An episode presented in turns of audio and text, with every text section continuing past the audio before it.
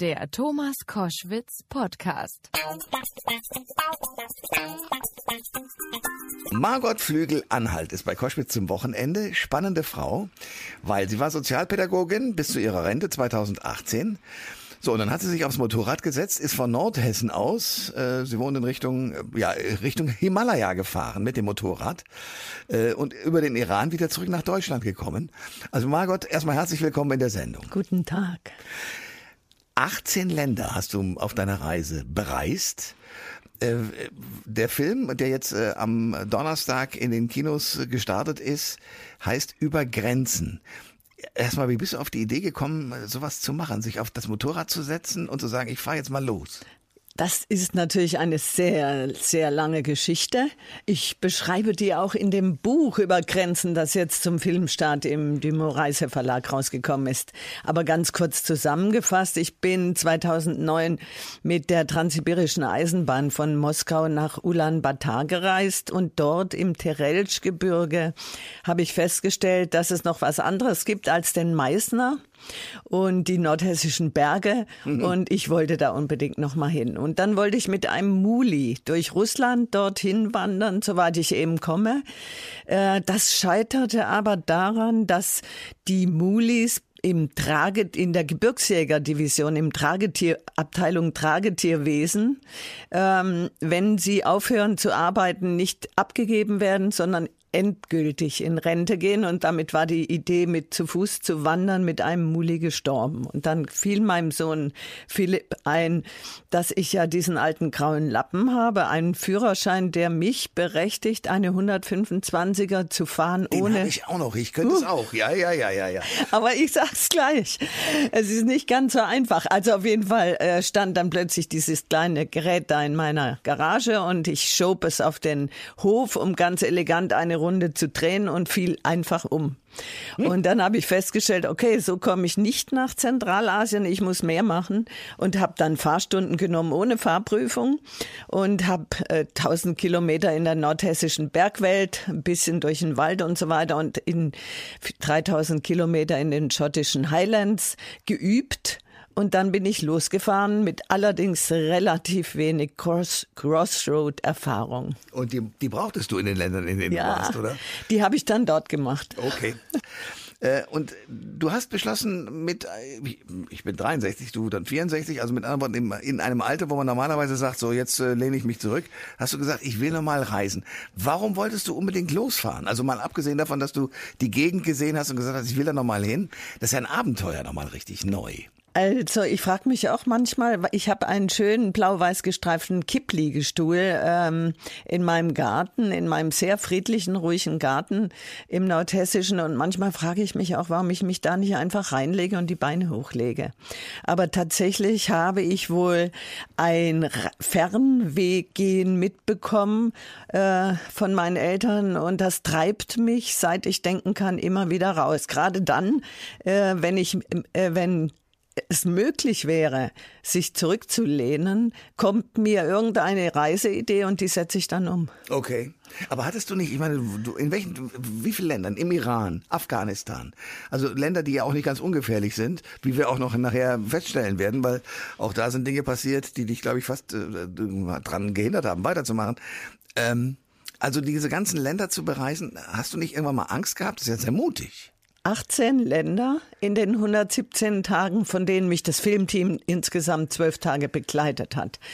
Ähm, es hält sich die Waage zwischen Lust auf Abenteuer und Fernweh und der äh, Befürchtung, es könnte was Schwieriges passieren. Und der Trick ist, dass ich vor der Abreise natürlich schon einige Nächte nicht sehr gut geschlafen habe und dann mir alle Felsbrocken, die aus dem Pamir hätten auf mich herunterkrachen können, alle Attentate, alle Unfälle und alle technischen Pannen und Magen-Darm-Erkrankungen äh, durchgespielt habe.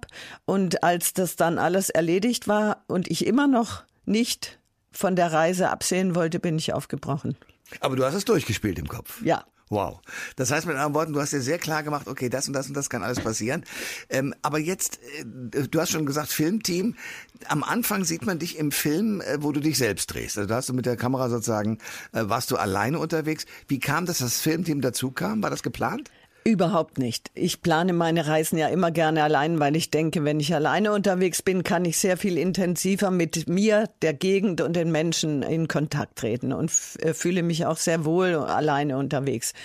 Ähm, aber ich habe den beiden, Paul Hartmann und Johannes Meyer, während eines gemeinsamen Theaterstücks, wo ich mit ihnen auf der Bühne stand, ähm, von meiner Reise erzählt und irgendwann mal hat sich Johannes erinnert, da war doch irgendwas und zwei Wochen vor der Abfahrt kam er dann auf mich zu und sagte, ob er vielleicht wenigstens so ein paar Szenen drehen könnte, falls da doch mal was draus wird und ob er mir ein bisschen Material, das waren dann nachher zwei Kilo und ich konnte mein grünes Kleid deswegen nicht mitnehmen, ja. äh, auf den Tisch schütten konnte und mich da einweisen konnte und dann bin ich losgefahren, ohne zu wissen, ob die jemals mir hinterherreisen. Okay.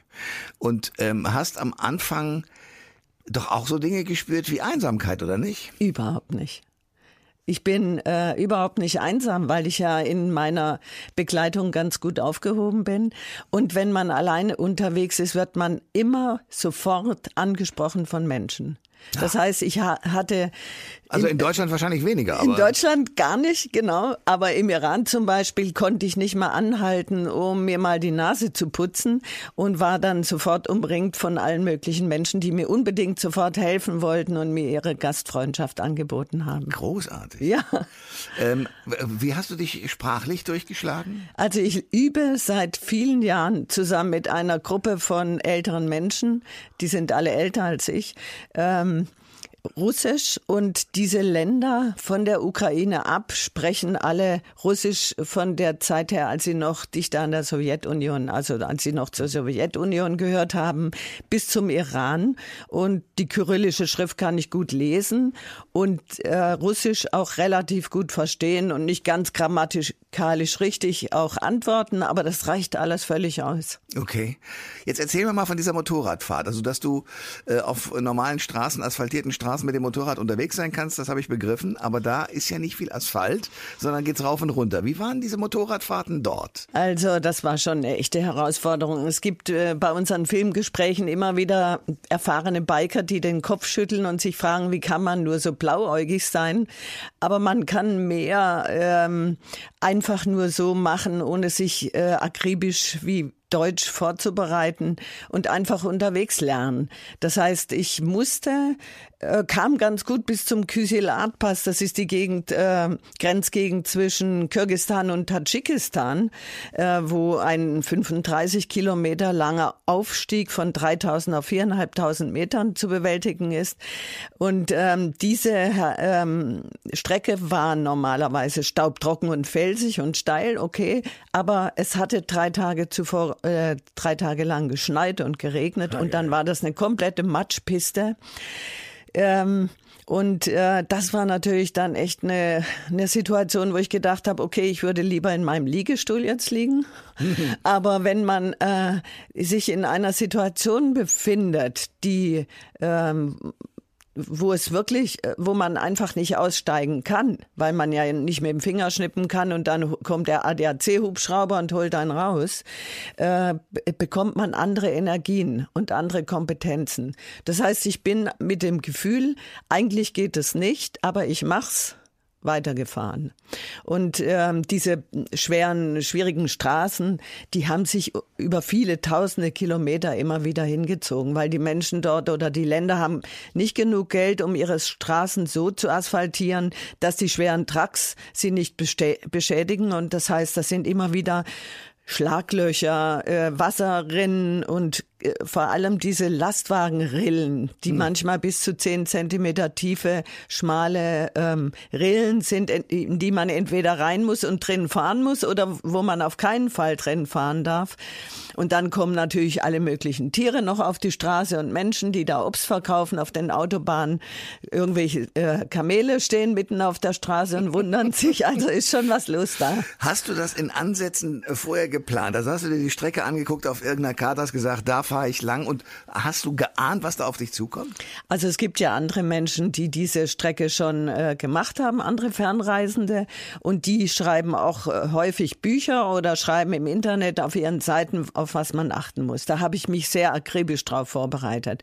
Ich wusste also, was auf mich zukommt, theoretisch, aber dass ich die äh, Reise auf der kleinen Enduro äh, da gerade im Pamir fast nur stehend bewältigen konnte, weil die Schlaglöcher und Wellblechrinnen da zu heftig waren, das wusste ich nicht.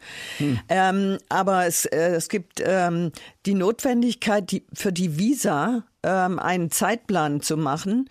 Ähm, wenn man sie beantragen will, alle im Vorfeld und das habe ich gemacht und dadurch hatte ich so eine Streckenführung genau ausgearbeitet. Ähm, was muss man praktisch haben? Äh, Ausweise, muss man irgendwo ein Visa bestellen? Also diese ganzen praktischen Dinge. Was hast du vorbereitet müssen? Also ich hatte einen Reisepass und da, daher ähm, brauchte ich für die sechs Visa eine Agentur, die das für mich erledigt hat. Das hm. war dann fast doppelt so teuer, aber das war mir lieber als in der wenigen Zeit, die ich hatte, da noch rumzureisen und irgendwelche Konsulate zu besuchen. Und wie gehen die Grenzkontrollen? Also du kommst äh, staubige Landstraße rauf, ja. Berge runter und äh, Kamele Stelle ja. und dann steht ein Zöllner, oder? Genau, da stehen irgendwelche Betonblöcke oder einfach nur eine Schranke, wie in Berg Badachshan. Und dann ist der Zöllner, der Grenzer auch gar nicht da. Da muss man den irgendwie ähm, herbei winken oder rufen aus irgendwelchen Felsen. Ach, du könntest da jetzt nicht durchfahren, das wäre gefährlich. Das würde ich nicht machen. Aha, okay. Die sind ja alle bewaffnet. Ah, okay. Außerdem äh, kam mir jede Pause auch recht und die Landschaft ist so faszinierend. Ich hätte da auch einfach an der Grenze äh, paar Monate bleiben können. Okay. Das Witzige ist, in deinem Film passieren ja auch so die krassen Gegensätze. Also am Anfang äh, will deine kleine Maschine, die Enduro, nicht so richtig weiter und du kannst den ADAC noch holen. Also wir merken deutlich, wir sind in Deutschland.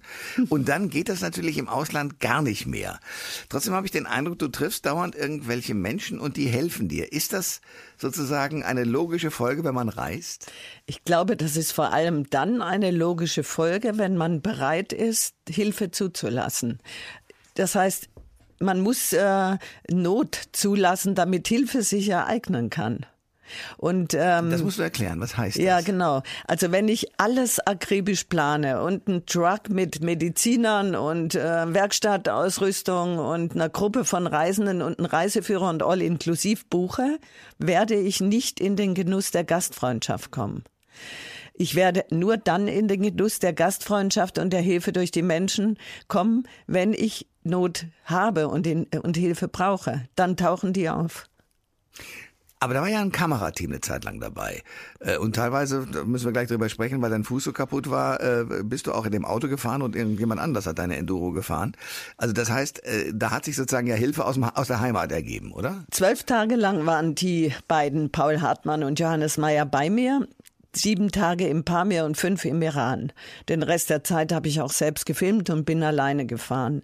Sie waren glücklicherweise genau an der allerschwierigsten Passage am Kysilatpass dabei und dabei, als ich gestürzt bin. Das heißt, ähm, während äh, der schwierigsten Zeiten waren die beiden dabei und gleichzeitig kam, aber die waren, sind jetzt auch nicht äh, wirklich diversierten Motorradwerksleute, äh, die können gerade mal die Enduro aufheben helfen und durch, durch okay. Schlamm schieben. Und, okay. Aber vor allem, als ich diesen Unfall hatte und äh, die Honda auf mein Knöchel gekracht ist mit einer Eisenkante, kam fünf Minuten später dieser polnische Polizist, der in Breslau bei der Polizei Sanitäter ist und hatte echt in seiner Packtasche absolut alles, was man für Erste Hilfe braucht und vor allem er hatte die Fähigkeit, Erste Hilfe so zu leisten, dass die erste Berührung seiner Hand an meinem Fuß so heilsam war, dass ich wusste, ich werde weiterfahren können. Und dann hat er mir noch polnische Schmerztabletten gegeben und das war super. Die sind nämlich so wie die polnischen Böller. Die äh, funktionieren gut. Und, und sind wahrscheinlich so stark, dass man ausgenockt ist, jedenfalls die Schmerzen, was das angeht. Aber was für ein glücklicher Zufall, oder? Dass genau der jetzt auftaucht. Ich vertraue darauf, dass solche Dinge sich ereignen. Woher kommt dieses Vertrauen? Ich habe das nicht anders in meinem Leben erlebt. Ich bin ja schon häufiger unterwegs gewesen alleine und immer, wenn es notwendig war, tauchte was auf. Das ist ein, ein Automatismus, auf den man sich aber einlassen können muss, oder? Genau. Wenn man allzu viel organisiert, sage ich ja, wenn man all inklusiv macht, dann funktioniert das nicht. Dann äh, schiebt man da einen Riegel davor, dass es sich ereignen kann. Die Menschen sind ja überall da und ähm, die Menschen sind zu 99,9 Prozent hilfreich und gut und die wollen helfen. Und jetzt kommen wir an die Stelle, wo es dich dann doch beinahe aus den Schuhen gehauen hätte. Es gab einen Überfall, ich glaube, von IS-Kämpfern, die vier Radfahrer ermordet haben. Wie hast du das mitgekriegt, beziehungsweise wie, ist, wie, wie bist du in diese Situation geraten? Ich bin äh, wenige Tage vor dem Attentat auf derselben Straße, weil es nur diese eine gibt, am Wackern-Korridor nahe der afghanischen Grenze selbst gefahren. Und ich habe festgestellt, dass in den Orten, in den kleinen Dörfern, in den Bergen die Menschen sehr freundlich sind, die Kinder, die Jugendlichen, die Frauen, die Alten, bis auf die jungen Männer ab 17 Jahren aufwärts. Die gucken mit sehr düsteren Blicken auf die Fernreisenden. Und ich konnte mir auch vorstellen, warum, weil ihre Lebenssituation unfassbar wenig bietet, wo sie sich entwickeln können, Geld verdienen können und irgendwas werden können. Und dann vielleicht auch noch nicht mal eine Frau finden, die sie heiraten will, weil sie nichts haben. Und ähm, wenige Tage nachdem ich in Usbekistan war, erreichte mich von einem anderen Fahrradfahrer, der auch unterwegs war, ein paar mehr, ähm, die Nachricht, dass dieses Attentat sich ereignet hat, bei dem sich Menschen aus vier verschiedenen Ländern, der Schweiz, Niederlanden, Frankreich und Amerika, zu einer Gruppe zusammengeschlossen haben, um die gefährlichste Strecke äh, entlang des Wakan-Korridors gemeinsam zu fahren, so wie das Auswärtige Amt das empfiehlt. Und diese dieser Zusammenschluss, diese Gruppe fiel diesen jungen Männern, die da leben und frustriert sind, ins Auge und die haben die verfolgt und überfahren. Und vier von diesen Menschen sind dabei gestorben und die anderen drei von den sieben waren schwer verletzt und traumatisiert. Ich glaube, das waren keine ausgebildeten IS-Kämpfer, sondern ferngesteuerte, irregeleitete, unzufriedene junge Männer, denen man gesagt hat, wenn ihr sowas macht, dann kommt ihr in irgendeinen Himmel. Und der IS rekrutiert ja gerne ähm, erfolgreiche, international wirksame Attentate für sich und macht seine Strichliste. Und ähm, bedauerlicherweise, oder was heißt bedauerlicherweise, Tadschikistan hatte in dem Jahr 2018 das Jahr des Tourismus ausgeworben. Und äh, weil auch ein Schweizer unter den Toten war, hat das Schweizer Konsulat großen Druck ausgeübt auf Tadschikistan und die haben dann innerhalb von wenigen Tagen fünf Männer getötet, um zu sagen, wir haben das Problem bewältigt. Und ähm, so sind bis zu zehn Menschen völlig sinnlos gestorben. Und die Situation in Tadschikistan hat sich nicht äh, verbessert. Die Armut bleibt und die Familien der Opfer sind unfassbar unglücklich und traurig und alle Fernreisenden, die zu dem Zeitpunkt unterwegs waren, auch, waren auch alle traumatisiert und wussten nicht, ob sie die Reise fortsetzen können. Und du, wusstest du das? Ich war ja schon in Usbekistan, ich war also aus Tadschikistan draußen ähm, und war noch vorsichtiger bei Menschenmassen, aber es ist ja tatsächlich so, ob man in Berlin auf dem Weihnachtsmarkt oder in Fra Paris in einer Bar sitzt oder in Tadschikistan im Wakan-Korridor unterwegs ist diese Art der Angriffe sind ja inzwischen weltweit und wir können nie genau wissen, wann dann das nächste Attentat passiert. Aber ich werde mich nicht davon am Reisen hindern lassen und die Welt diesen Kriegstreibern überlassen. Trotzdem wirkt das ja auf einen, oder? Also es, es lässt einen ja nicht kalt. Also wie waren deine nächsten Tage, als du diese Informationen hattest? Ich hatte ja gleich, äh, ich wusste ja überhaupt nicht, äh, was da wirklich genau passiert war und habe im Internet recherchiert und da hat wohl ein Auto, das zufällig nicht weiterfahren konnte, mit seiner Dashcam die schreckliche Tat aufgenommen und das wurde sofort äh, auf online gestellt und man konnte tatsächlich ja mit eigenen Augen sehen, wie dieses Attentat geschah. Und äh, diese Bilder haben sich mir sehr eingebrannt. Man sollte das ja sich eigentlich gar nicht angucken.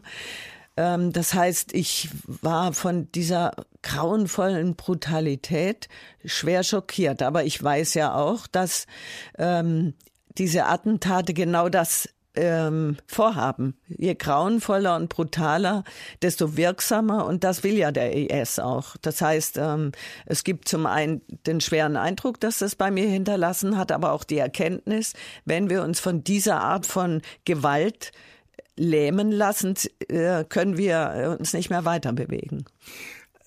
Du hast äh, ja gesagt, die Sprache, also Russisch, äh, kannst du ganz gut. Warst du mit den Leuten auch im Gespräch und hast mal gehört, was die Frauen, was die, was die Männer sagen, auch zu so einer Situation? Die sind, äh, die Tadschiken sind schwer äh, erschüttert, weil sie natürlich den Tourismus brauchen, der da langsam vorsichtig beginnt durch Fernreisende. Und ähm, die äh, lehnen das zutiefst ab, die normale Bevölkerung. Es gibt eine sehr schöne Szene. Da stehst du in irgendeinem See oder sogar am Meer. Ich weiß es nicht genau. Und sinngemäß sagst du so, ich komme hierher, um völlig andere Welten kennenzulernen und eine andere Welt äh, auch aufzunehmen. Und schon strahlst du. Das ist der Karakulsee, äh, der, der erste Ort in Tadschikistan auf 4200 Metern Höhe. Wir haben dort übernachtet, das Filmteam, die beiden waren ein bisschen angeschlagen, weil sie sich nicht akklimatisieren konnten. Ich habe das ja vorher schon gemacht.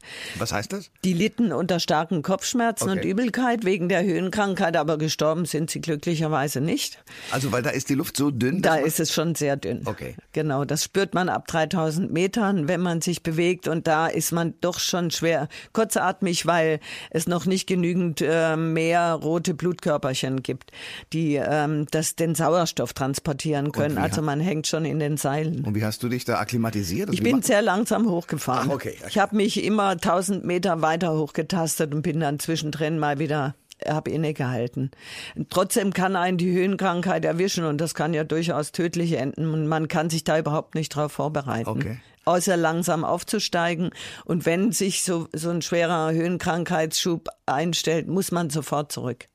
Und du hast, also du bist dort angekommen, genau. den, den Jungs ging es nicht so gut, aber du warst fröhlich. Genau, ich bin da raus und das ist ja, der, die Seen da oben sind, haben ein so seltsames, bezauberndes Blau. Das kann man, diese Farbe gibt's in Deutschland überhaupt nicht. Hm. Und dahinter sind die Schneeberge und darüber ist der Himmel und sonst gibt es nur Berge und Wüste. Und in dieser unwirtlichen Höhe leben die Menschen mit ihren Yaks. Ähm, und man weiß wirklich nicht genau wovon. Sie haben kein fließendes Wasser. Sie bekommen, ziehen das Wasser als Grundwasser an Brunnen aus dem Boden. Sie haben keinen Strom.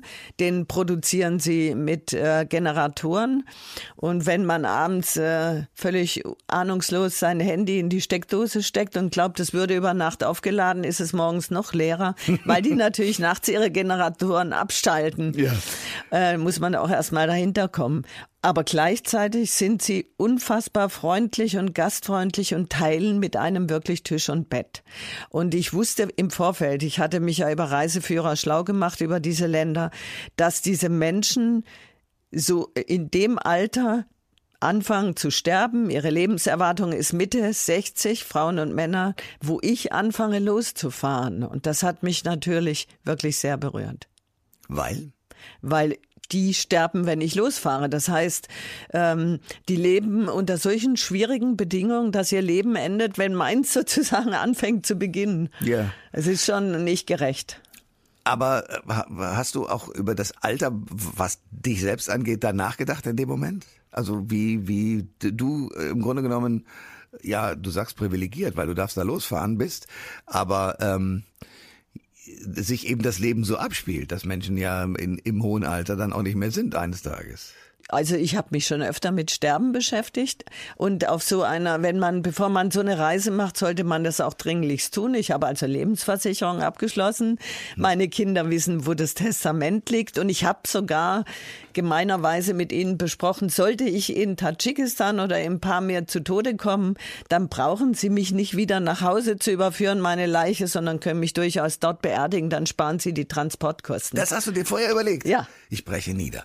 Aber gut, also ja, weil das, das ist ja doch ein, eine sehr radikale Sicht, mit sich selber umzugehen, findest nicht? Also ich fand es nur fair, meinen Kindern gegenüber alles zu klären, weil es hätte ja passieren können. Es hätte ein äh, äh, kleiner Felsbrocken gereicht von diesen lockeren Bergstrukturen, der mich erwischt hätte und ich wäre 200 oder 300 Meter oder mehr in die Tiefe gestürzt und da hätte es keine Beerdigung mehr gegeben, weil mich niemand gefunden hätte. Da kommt auch niemand hin. Da gibt's keine Straßen. Das heißt, es ist ja, und Motorradfahren ist einer der, eine der gefährlichsten Arten, sich im Verkehr zu bewegen. Und man kann ja nicht davon ausgehen, dass es einen selbst nicht erwischt und immer nur die anderen. Also habe ich auch bei anderen Reisen früher schon, ich bin öfter alleine unterwegs, dieses ähm, Gespräch mit meinen Kindern geführt. Die sind schon ganz gut äh, abgehärtet da. Die gucken, die verdrehen manchmal die Augen. Ja, oh, die Alte ich. geht wieder auf Tour. Ja. Aber ähm, es sind schon einige Menschen in unserer Familie gestorben und der Tod ist tatsächlich äh, Thema immer wieder bei uns. Und ähm, wir tragen das gemeinsam. Was sagen deine Kinder zu der in Anführungsstrichen Alten, die jetzt schon wieder losfährt und auch zu dieser Tour? Also ich habe einen Sohn, der dasselbe macht und einen Sohn, der lieber in der Küche ist und Kartoffeln pflanzt. Und die reagieren natürlich beide entsprechend unterschiedlich. Aber wir sind täglich beinahe im Gespräch und tauschen uns sehr viel aus. Und ähm, die, die kennen mich ja nicht anders. Die wissen, dass ich so bin und wissen auch, wenn ich eine Entscheidung getroffen habe, sowas zu tun, können sie gar nicht, brauchen sie gar nicht erst anfangen, mich davon abzuhalten. Die finden das, glaube ich, inzwischen ganz gut. Und hast du das empfunden selber für dich als ein Abenteuer nach dem Motto, ich muss jetzt mal irgendwas Aufregendes tun? Oder hast du es wahrgenommen als ein Teil deines Lebens. Das heißt, du hast die Aufgabe, den Planeten zu bereisen, bevor du stirbst. Also ich mache ja schon, äh, ich bin ja schon Mitte äh, 1974 aufgebrochen, um ein Jahr in Marokko zu leben und mit den Kindern zusammen mit dem Wohnmobil in Portugal ein halbes Jahr und habe seit 2008 ähm, die deutschen europäischen Fernwanderwege bewandert Richtung Westen, Süden und Osten. Ähm, es gehört zu meinem Leben, unterwegs zu sein. Äh, das macht mich glücklich. Und vor allem der Moment des Aufbruchs. Das ist echt besser als guter Sex. das heißt, wenn du sagst so, auch wenn du schlecht geschlafen hast davor, ich fahre jetzt los, ist der große Moment. Ja, genau.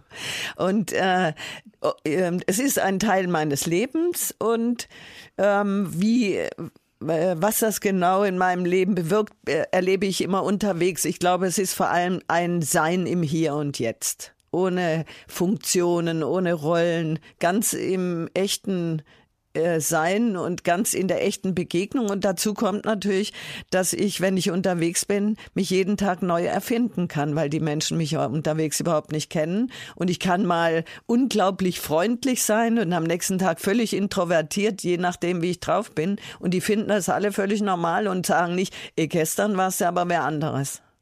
Okay. Ähm, zwischendurch fiel der Satz, du hast auch ein Handy aufladen müssen. Also die zivilisierte Welt ist schon mit dir gereist. Die Reis muss mitreisen. Also ohne Handy wäre es sehr schwer geworden, insbesondere durch Millionenstädte zu navigieren. Das heißt, ich hatte ein Handy, habe da über Google Maps ähm, und ähm, die Offline-Karte Maps.me navigiert und äh, habe da auch Unterkünfte gesucht und gefunden. Aber das heißt, du hast überall Netz gehabt, in allen Ländern? Nicht wirklich. Also das man braucht. mich auch gerade, ja. Man, also es ist ich muss jetzt echt gestehen, äh, in Nordhessen gibt es weniger Internet als in Pamir. Das sagen wir den Politikern dauernd. Ja, genau das, das ja. Sonst funktioniert nicht. Also mein Bürgermeister weiß es schon und er bemüht sich redlich, uns da zu helfen, uns armen Dörflern. Aber natürlich hat Deutschland da ein schweres Problem, weil die Digitalisierung in jedem anderen Land ist weiter vorangeschritten als bei uns. Was dazu führt, dass im ländlichen Raum sich keine Firmen ansiedeln können, wenn die nicht ins Internet können und da immer nur Edge rumbrezelt. Hm. Also auf jeden Fall muss man, kann, man kann sich in jedem Land eine SIM-Card besorgen, wo man dann äh, Internet hat. Und in jedem, jeder Unterkunft, äh, in jeder normalen Unterkunft gibt es WLAN. Es, es gibt nur keine Möglichkeit im Iran eine SIM-Card auf, den, auf die eigene Person zu besorgen. Da muss man irgendwen finden, der das kauft und einem dann übergibt. Und das ist dir gelungen? Das ist mir gelungen, nachdem ich einen Hotelangestellten äh, etwa eine halbe Stunde lang angefleht habe und er hat mir dann äh, hat nachgegeben unter der Bedingung, dass ich weder jemals in Amerika oder Israel war, noch jemals nach Amerika oder Israel reisen würde. Okay. Weil die mögen sich, glaube ich, nicht. Gar nicht. Aber ähm, kannst du das Versprechen halten auf Dauer? Naja, in ein paar Jahren fragt da bei ihm vielleicht keiner. Er wäre gefährdet, wenn ich äh, gelogen hätte. Und da muss ich natürlich äh, schon die Leute schützen, die mir helfen. Aber ich denke, wenn ich in fünf Jahren, ich will ja eigentlich schon nach Amerika, mal nach Kanada und dort mit meinem Sohn eine Motorradtour machen, aber so lange kontrollieren die das wahrscheinlich nicht. Und mit diesem Internet kann man natürlich dort auch auf online navigieren und auch WhatsApp schicken und seine Mails lesen. Und dann habe ich auch einen Blog geschrieben, ähm, wer auf genosten.jimdo.com, ähm, wo ich äh, meine Texte bereits vorbereitet habe, die jetzt in dem Buch über Grenzen zum Tragen kommen. In deinem Film kommt der Satz vor, warum ist es so schwer nach Hause zu fahren? Warum ist es so schwer nach Hause zu fahren? Also ich ähm, habe natürlich, weil ich äh, in einer Gemeinschaft lebe, in einer Dorfgemeinschaft und auch mit anderen zusammen agiere, mit meinen Peer Groups, viele Aufgaben und Ehrenämter haben sich da angesammelt, neben der Berufstätigkeit. Außerdem bin ich noch selbstständig tätig als rechtliche Betreuerin. Ähm, das macht alles meistens viel Spaß, ist aber ähm, bindet auch. Und äh, die Katzen und der Garten und äh, die Weihnachtsdeko und die Osterdeko, das sind alles Dinge, die schön sind, aber man kann, äh, möchte sie vielleicht auch mal gänzlich aus seinem Leben verbannen. Und das ist ganz schwierig. Ich kann nicht einfach sagen, morgen macht ihr das alles selbst und schmückt den Weihnachtsbaum, ich bin da mal weg sondern man muss da unglaublich viel rumrödeln, bis dann wirklich jede einzelne Aufgabe einen Vertreter gefunden hat. Und äh, das verstehe ich auch gut, weil die anderen haben sich genauso voll gelastet mit Ehrenämtern. Und ähm, wenn man das dann alles so geregelt hat und jeder Job, den man hat, ähm, zu meiner Zufriedenheit von anderen übernommen wird, dann ist man sowas von frei, dass man das ungern schnell mal wieder alles wieder zurückhaben will. Ähm, wenn du dir das anschaust, was du da gemacht hast und über Eigentum beispielsweise nachdenkst, ähm, und nach so einer Reise, braucht man noch Eigentum? Nichts. Gar nichts. Man braucht, also mein kleiner Sohn ist ja dann noch ein bisschen krasser drauf. Der sagt immer, Mutter, du hast zu viel auf deinen Reisen dabei, mach mal einen Packsack weg. Der nimmt nämlich noch viel weniger mit. Der reist mit einem Koffer seit zwölf Jahren wow. um die Welt. Und äh, ich schäme mich dann immer und denke, mein Gott, was schleppe ich nur mit? Und tatsächlich hatte ich auch zu viel dabei. Das habe ich dann dem Filmteam mitgegeben, als sie das erste Mal da waren. Die haben mir dann dafür Bremshebel gebracht. Aha, aber was ist denn zu viel? Also äh, Kleider, Schuhe, äh, was weiß ich, was braucht man denn so? Also im alltäglichen Leben haben wir ja sehr, sehr, sehr viel mehr, als wir wirklich brauchen. Man braucht äh, Kleidung, um den Körper vor Kälte und Sicht, Blicken zu schützen. Und man braucht Essen und Trinken und ein Bett und man braucht vor allem Frieden. Und all, alles andere. Ja, und Internet und ein Handy, okay. Und ich brauche inzwischen auch noch eine Lesebrille. Okay, ja. Und einen Stift. Aber mehr braucht man eigentlich nicht, weil wir, die Welt ist ja nicht ähm, nichts, kein, es gibt keinen Ort, an dem es keine Zahnpasta gibt. Das heißt, ich brauche nicht 20 Zahnpastatuben von meiner Sorte mitzunehmen. Und ich brauche nicht äh, 50 Kleidungsstücke, sondern drei maximal von jedem. Da trage ich dann Outdoorwäsche, die lässt sich gut reinigen und ist teurer als die beste Reizwäsche, aber funktioniert. Und ähm, trocknet über Nacht, das ist ja dann wichtig. Aber man braucht nicht die Weihnachtsdeko und die Osterdeko und die Blumenvasen überall und die Bilder an der Wand und so weiter. Das lenkt eigentlich nur ab vom richtigen Leben, auch wenn es wunderschön ist. Du hast den Satz gerade verwendet, aber natürlich den Autoren äh, nicht gemeint, aber ich nutze es jetzt mal. Es gibt das Buch von Harpe Kerkeling, Ich bin da mal weg. Und ähm, der ist ja den Jakobsweg gewandert. Äh, teilweise hat er ein bisschen geschummelt, weil die Übernachtung hat er dann ein bisschen komfortabler gestaltet, als er hätte müssen oder dürfen sogar. Äh, wie ist das für dich? Hat das für dich einen religiösen Aspekt, so zu verreisen? Ich bin ja auf demselben Weg unterwegs gewesen wie Harpe Kerkeling und äh, allerdings nicht von äh, den Camino, den er gelaufen ist, die 800 Kilometer, sondern ich bin von Eisenach nach Santiago gewandert. Das sind 3000 Kilometer in Etappen. Und äh, damals ist mein Lebensgefährte plötzlich verstorben, äh, 2009. Und ich bin dann 2011 weitergewandert. Da war ich schon auf dem, auf dem letzten Stück, die letzten 800 Kilometer und äh, habe meine Trauer sozusagen auf diesen Weg gebracht. Und dort hat mir wirklich ein äh, Engel, sage ich jetzt mal, äh, die Hand gereicht. Und äh, völlig unerwartet war ich getröstet. Kannst du das näher beschreiben? Also ich bin so vor mich hin weinend und trauernd und äh, auch voller Hader über diese Tode in meinem Leben äh, da entlang gewandert und hörte plötzlich, das steht auch in meinem Buch wunderbar beschrieben, ähm, von oben eine Stimme, warum ich so weinen würde. Das hätte, äh, das würde er oder sie nicht verstehen und ich wäre doch überhaupt nicht alleine. Und im selben Augenblick fühlte ich mich unglaublich getröstet und äh, von diesem Augenblick an war meine Trauer auch transformiert in eine große Dankbarkeit, dass ich lebe. Und wenn du sagst, okay, mit den, da warst du zu Fuß unterwegs. Zu Fuß. Ähm, so ein Motorrad ist ja nicht ganz ungefährlich, wie wir festgestellt haben, aber natürlich ein schnelleres äh, Transportmittel. Mit was würdest du denn deine nächste Reise, weil ich habe den Verdacht, da sind schon welche geplant, äh, jetzt unternehmen? Welches Fahrzeug muss denn dran glauben? Also diesmal glaubt mein alter Benz dran, der hat über 300.000 Kilometer und 20 Jahre auf dem Buckel, aber dass der Motor ist fast wie neu. Ähm, und damit breche ich Mitte Oktober auf. Die Visa sind schon in Arbeit ähm, nach Iran. Dort wird mein Reiseführer wieder auf mich warten und ich werde mit ihm durch den Süden des Iran reisen und dort hoffentlich mit vielen Menschen wieder sprechen können. Dann reise ich weiter alleine durch Pakistan, Indien, Myanmar nach Thailand und dort äh, werde ich mir an der Grenze ein Motorrad mieten und durch den Dschungel nach Laos fahren. Wow.